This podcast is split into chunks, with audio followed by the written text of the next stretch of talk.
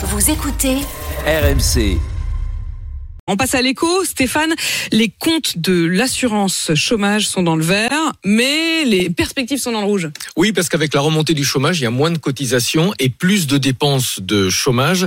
L'UNEDIC a donc revu à la baisse ses perspectives. L'excédent devrait atteindre seulement 1,1 milliard d'euros cette année contre 5 milliards qui étaient prévus euh, au départ. Et c'est pareil pour l'an prochain. L'excédent ne dépassera pas 3 milliards d'euros. C'est grosso modo la moitié de ce qui était anticipé. Il y a deux types de conséquences. hein. D'abord concrètement euh, pour France Travail, le nouveau Pôle emploi. Oui, pour France Travail, qui est de, qui a remplacé Pôle Emploi au 1er janvier, et pour France Compétences, qui est en charge de la formation et de l'alternance, l'État a réduit le montant de l'enveloppe qui euh, était versée à l'UNEDIC pour compenser les exonérations de cotisation des, des entreprises. Et c'est notamment pour cette raison que l'État regarde le dossier de très près et voit d'un mauvais œil la dégradation des perspectives financières de l'UNEDIC. Et puis il y a une autre conséquence qui est plus politique cette fois.